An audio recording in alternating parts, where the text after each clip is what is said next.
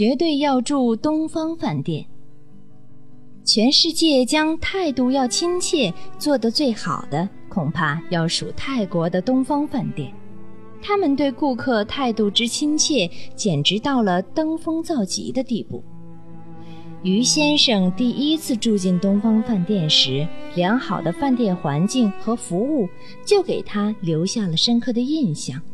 第二次入住时，又使得他对饭店的好感迅速升级。早上，当他准备去餐厅的时候，服务生就恭敬地问。于先生是要用早餐吗？于先生很奇怪，反问道：“你怎么知道我姓于？”服务生说：“呃，我们饭店规定晚上要背熟所有客人的姓名。”这令于先生大吃一惊，因为他入住过世界各地的高级酒店，但这种情况还是第一次碰到。刚刚走出电梯门。餐厅的服务生就说：“于先生，里面请。”于先生更加疑惑，因为服务生并没有看到他的房卡，就问道：“你知道我姓于？”服务生答：“上面的电话刚刚下来，说您已经下楼了。”这又让于先生大吃一惊。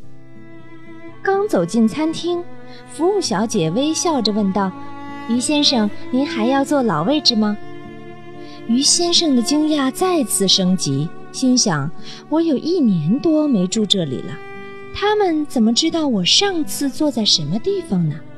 服务小姐主动地解释说：“我刚刚查过电脑记录，您在去年的六月八日，在靠近第二个窗户的位置上用过早餐。”于先生其实自己都不知道老位置在哪里。服务小姐的回答让他回忆起来了，当然兴奋地说：“啊，老位置，老位置。”小姐接着问：“老菜单，一个三明治，一杯咖啡，还有一个鸡蛋吗？”于先生对此已经不再惊讶了，但心情兴奋到了极点。再后来，于先生有三年的时间没有再到泰国去。但在于先生生日的时候，收到了一封东方饭店发来的生日贺卡，里面写着：“亲爱的于先生，您已经有三年没有来过我们这里了，我们全体人员都非常想念您，希望能再次见到您。今天是您的生日，祝您生日愉快。”于先生当时激动得热泪盈眶。发誓，如果再去泰国，绝对还要住在东方饭店，而且要说服他的朋友也像他一样选择。